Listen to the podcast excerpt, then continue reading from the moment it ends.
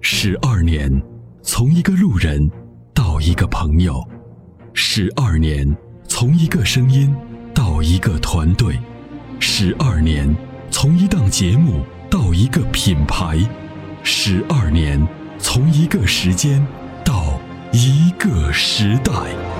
参谋长说：“车十二年，十二年的坚守，十二年的陪伴，积累、超越、突破、实现，十二年，感谢有你一路相伴，十二年不惧不退，携手并肩，初心不改，砥砺前行。”参谋长说：“车，再出发。”再出发。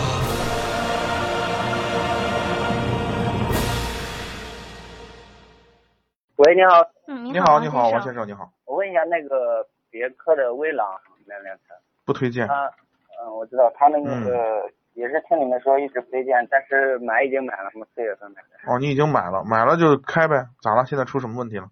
呃，就是最近油耗感觉有点偏高，我早就说过嘛，这 个那油耗偏高，您现在是是就是问问怎么能把油耗降下来是吧？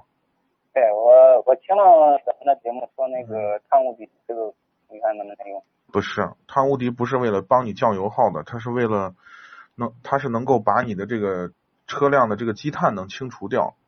哦，嗯、你用的时候会感觉到油耗下来了，为什么呢？因为这个这个这个里头的它它用了一些稀释剂，就是它的有效成分，除了有效成分以外，它会用一些稀释剂。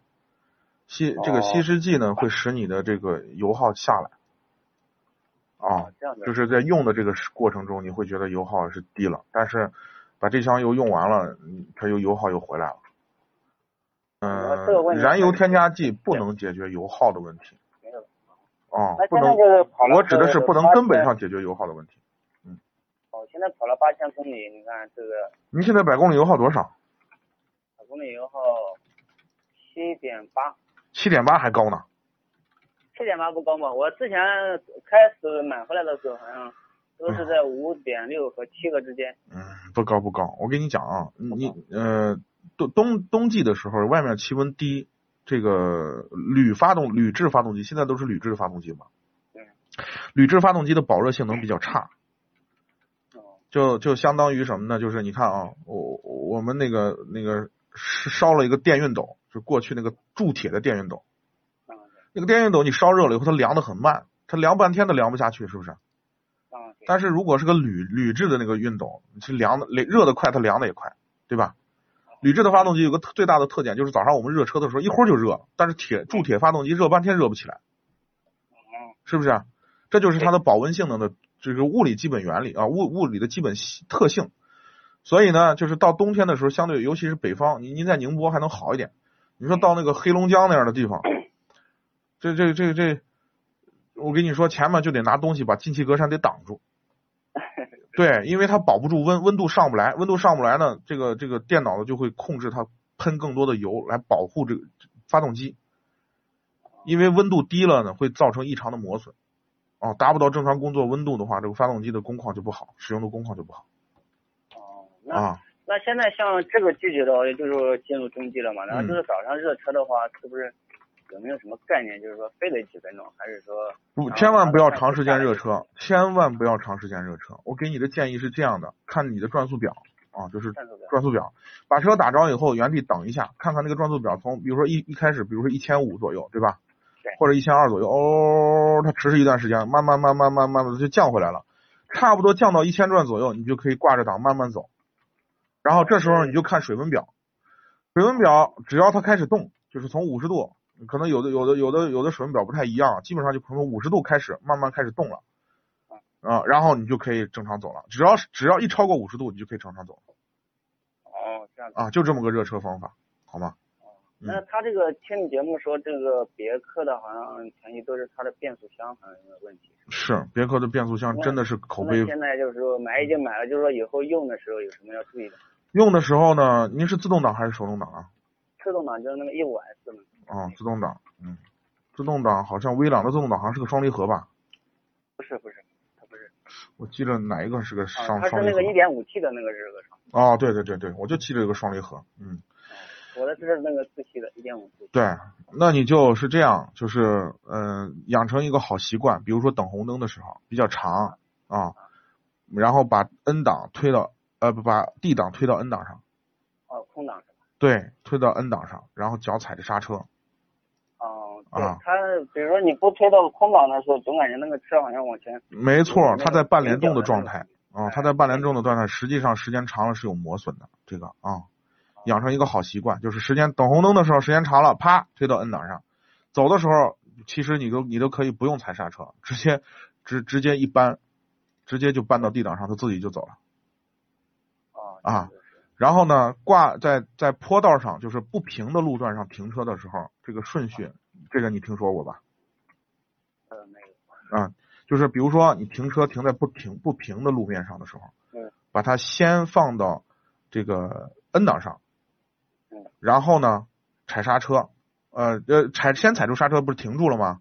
啊然后这时候把档呢放到 N 档上，这时候拉刹车拉手刹，电不管是电子的还是那个传统机械的啊，把手刹拉住，拉住了以后把脚刹松开啊，呃不是松开，这时候呃就手刹拉住以后，然后再把那个档位挂到 T 档上，这时候松刹车。哦，等于是就是它把它这个变速箱就是变速器就升级了之后才发。因为啥呢？你一到 P 档上，它有一个金属那个挂钩，就那个齿齿嗯金属挂钩就挂到那个锁锁止档位上了。对如果你你车是这时候车车位在动的话，这个力量会会在这个锁锁止钩上，会在这个上面承担力量。然后你在动的时候，就挂档的时候就会哐一声，哦，是这吧？样你有这种经历吧？啊有，总对感觉那个车对啊然后挂档的时候总感觉它往前后往上。对。对，这种冲击是对变速箱实际上是有伤害的啊。哦。然后另外呢，就定期更换变速箱油。变速箱油呢，要换的时候呢，要循环换油法，不要用重力换油法。循环换油法彻底换干净。嗯好像啊那好像是听你说是在三万公里，呃，不，四万到六万之间，四万六万。最短四万，呃，最最远不要超过六万，好吧？哦，那现在现在就是说我车现在是八千公里，嗯八千公里的话，你看是我们那个超美威士还是汤姆迪的哪一个合适？你到一万公里你就用超美就行，汤，啊姆就行。再开两千公里再说。然后第一箱油，呃，你一万公里你积碳也不重，第一就是一箱油兑一瓶，一箱油兑一瓶，每每每大概就是个三千到五千公里用一次，根据你行驶的路段，如果路段堵的话，你就缩短适当缩短周期到三千；如果路段相对通畅，你就到五千用就行。哦，就用那个超美威士就可以。。是是的是的，哦，那好，哎那那想还有一个问题，嗯，您说，嗯，就是那个博越，博越那辆车，听你一直很推荐的。嗯啊，因为现在这个别克这个车是我兄弟的，然后我弟弟的嘛，他但是最近是一直在我在使用。对吧嗯。好像那个博越的话，它那个手动挡怎么样？博越的手动挡我们现在暂时不推荐。不推荐。对，博越的手动挡呢，现在是这个有异响，有很多车主反映有异响。哦、对因为因为我公里数也不多，大概也就是在一万五左右吧。嗯，这个跟公里数没关系。